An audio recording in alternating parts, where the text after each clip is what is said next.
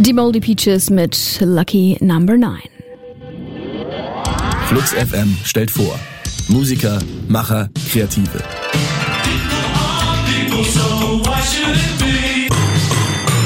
Und jetzt haben wir die Macher einer höchst interessanten Studie zu Gast bei Flux FM. Ja, wer bestimmt, was uns in den Supermärkten vor die Nase gesetzt wird? Man sieht eine Vielzahl an Produkten und denkt, ah ja, man, hier und da könnte ich doch auch mal, das ist ja wieder was ganz anderes. Aber letztlich stecken vielleicht nur einzelne Konzerne dahinter. Und es wäre doch schön, wenn wir mal einen Blick hinter die Kulissen werfen. Dieser Frage geht der neue Konzernatlas auch nach. Wer hat die Macht über unser Essen? Und äh, daran haben äh, unterschiedliche Umwelt- und Entwicklungsorganisationen gearbeitet. Zu den Ergebnissen wollen wir jetzt ein bisschen sprechen mit Annika Zieske von Oxfam und und Benjamin Luig ist da von der Rosa-Luxemburg-Stiftung. Herzlich willkommen bei Flux FM. Hallo, schön, dass wir da sein dürfen. Sehr gerne.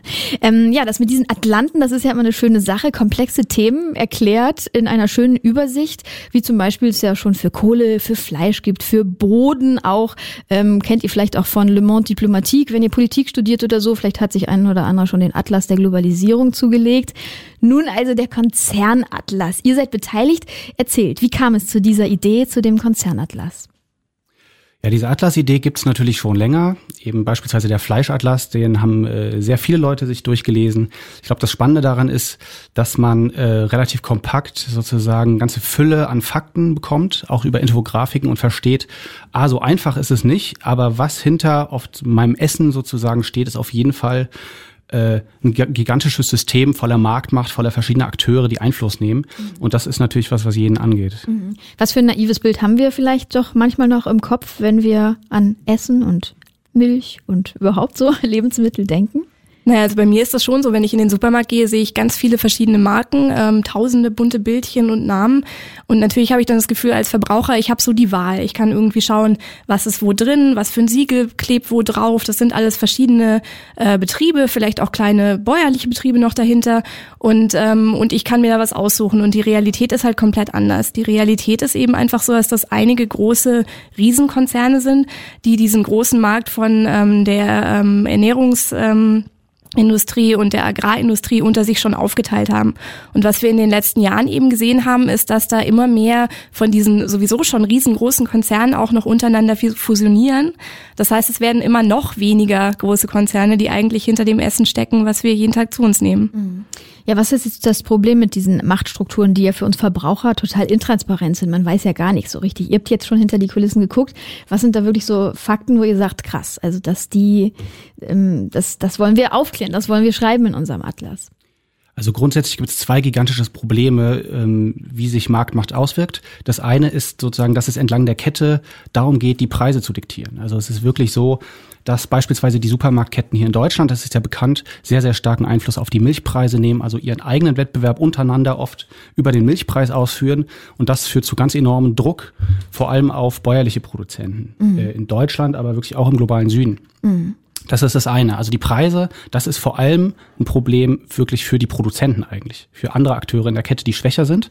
Das andere Ding ist aber auch, dass sie im Grunde inzwischen über verschiedene Methoden, über Logistik, ähm, über Standards, die sie vorschreiben, wirklich definieren, was und wie produziert wird. Und da kommt das Thema industrielles, industrielle Produktion, äh, Fertigessen und so weiter rein, was sozusagen den Verbraucher sehr stark angeht und für den Verbraucher natürlich ein gigantisches Problem ist. Mhm. Das spielt auch in den Bereich Digitalisierung rein, oder? Also Frage wäre jetzt auch, inwiefern ist die Digitalisierung auch ein bisschen schuld an dieser, an dieser ganzen Entwicklung? Die Digitalisierung forciert eigentlich diese, diese Marktmacht. Also wir haben zum Beispiel ähm, im Grunde Technologien heute, wo ähm, ähm, Agrarproduzenten mehr und mehr mithilfe von GPS, mithilfe von bestimmten Technologien große Plantagen immer noch günstiger bewirtschaften können und da fallen tendenziell kleine Produzenten runter. Das heißt, das wirft Leute und tendenziell die Schwächeren aus dem Markt. Mhm. Ein anderer Punkt bei der Digitalisierung ist, dass es diese Logistik revolutioniert und ganz viel Jobs einspart, zum Beispiel bei Nahrungsmittelproduzenten. Also zum Beispiel hat der hat sich der äh, Ketchup-Hersteller Heinz mit Kraft fusioniert im letzten Jahr. Da sind mal eben 5000 Jobs weggefallen. Da sind in den USA mal eben in ganz vielen Bundesstaaten Fabriken platt gemacht worden. Das hat sehr viel sozusagen mit neuen Technologien, auch mit Digitalisierung zu tun. Mhm. Ähm, ihr habt jetzt daran lange Zeit gearbeitet. Gab es Momente, von denen ihr selber ähm, oder in denen ihr selber überrascht wart, was man da alles aufdeckt? Weil vielleicht hat man eh das Hintergrundwissen schon ein bisschen auf der Platte, aber manchmal machten sich ja auch für euch dann Strukturen sichtbar. Ähm, gab es da so Momente? Ähm, ja, also was mich vor allem nochmal ähm, überrascht hat, das war jetzt nicht so sehr eine, so, ein, so ein Aufdeckmoment, aber einfach im Vergleich. Ähm, man weiß irgendwie hier in Deutschland ja relativ viel, dass das Kartellamt auch Sachen regeln kann. Und ähm, was mich dann aber nochmal überrascht hat, war, dass wenn man sich das anschaut auf europäischer Ebene zum Beispiel und auf globaler Ebene, dass da solche Regulierungsmaßnahmen vollkommen fehlen im Grunde. Also in Deutschland hast du das Kartellrecht, ähm, auf europäischer Ebene hast du überhaupt keine, ähm, da, da ist es so, dass zum Beispiel ähm, im deutschen Kartellrecht 40 Prozent gelten hier als marktbeherrschend. Das heißt, das ist dann äh, gefährlich und wird dann äh, wird dann äh, verhindert. Auf europäischer Ebene hast du solche Richtlinien aber äh, gar nicht und diese Recht, ähm, diese Zahlen, mhm. ab wann sowas gefährlich wird. Und auf globaler Ebene hast du noch überhaupt keine Richtlinien, wie Marktmacht im Grunde, ähm, wann die gefährlich wird. Und mhm. das fand ich sehr überraschend, dass es das noch gar nicht gibt. Mhm. Ähm, wir hatten gestern oder vorgestern auch schon kurz angerissen, als der Atlas rauskam. Es gibt ja auch diese Saatgutfusion. Ähm, Vielleicht könnt ihr das nochmal kurz anreißen. Bayer und Monsanto heißen die, glaube ich, ne? ja, das ist der bekannte Fall. Aber ja, es genau. ist eben auch wieder nur ein Glied einer Kette. Ne? Mhm. Es ist eine Reaktion darauf, dass äh, ein chinesischer Investor China äh, Syngenta sozusagen gefressen hat und dass zwei andere US-Konzerne zusammengegangen sind. Äh, und ähm, das führt zu einer wirklich globalen sozusagen Marktkonzentration, dass schätzungsweise diese drei Megakonzerne in Zukunft möglicherweise dann 60 äh, Prozent des kommerziell gehandelten Saatguts kontrollieren will. Mhm. Und dann kann vielleicht irgendein Kartellamt sagen, ja, so ab 40 Prozent wird es bisschen schwierig, aber die Realität ist ja eine ganz andere.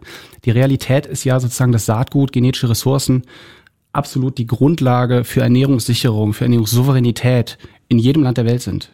Und es gibt jetzt schon Länder wie Südafrika, wo Monsanto alleine 40 Prozent im Maissektor oder so kontrolliert. Das heißt, es sind wirklich einzelne Player, einzelne Managementgruppen, die komplett determinieren, was ist die genetische Grundlage der Ernährung in so einem Land. Mhm.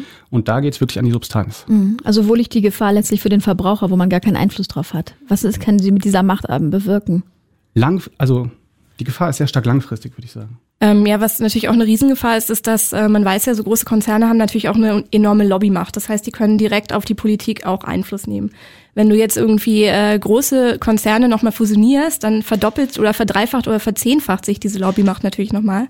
Und ähm, wenn ich an Lobbyindustrie denke, dann denke ich vor allem immer an sowas wie die Pharmaindustrie oder die Autoindustrie. Und das ist aber zum Beispiel so bei der, äh, bei den TTIP-Verhandlungen hat man auch gesehen, dass die Vertreter der Agrarindustrie, die hatten mehr Kontakt, Kontakte zur EU-Handelskommission als ähm, Finanz, Auto und äh, was war es noch, Finanzauto und äh, alle zusammen im Grunde. Also die hatten wahnsinnig viel Kontakte da. Das heißt, du siehst einfach, dass die Politik auch langfristig beeinflussen können. Mhm.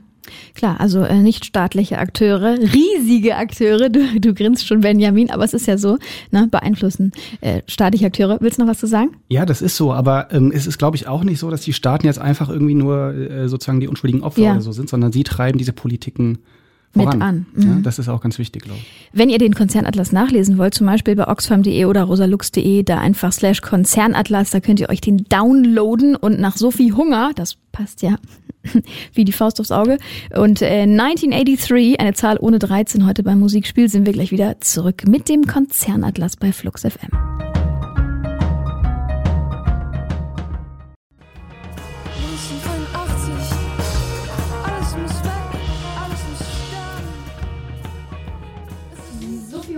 Soll ich auch mal mein Mikrofon aufmachen? Das macht Sinn. 1983, äh, Frau Hunger war das hier bei Stadt-Landflux. Und wir sprechen immer noch über den Konzern Atlas und haben uns zwei der Macher dahinter, Anna Zieske von Oxfam und Benjamin Luig, eingeladen, die äh, darüber berichten, was doch wirklich Großkonzerne für eine Macht mittlerweile angesammelt haben und letztlich bestimmen, was uns im Supermarkt zum sage ich mal in Anführungsstrichen, zum Fraß vorgeworfen wird. Ne? ist genauso, wenn man in Bundesländern ist, wo es kein Flux FM gibt, dann wird einem auch schlimmer Musik zum Fraß vorgeworfen. Man muss es einfach hören, weil es nichts anderes im Radio gibt.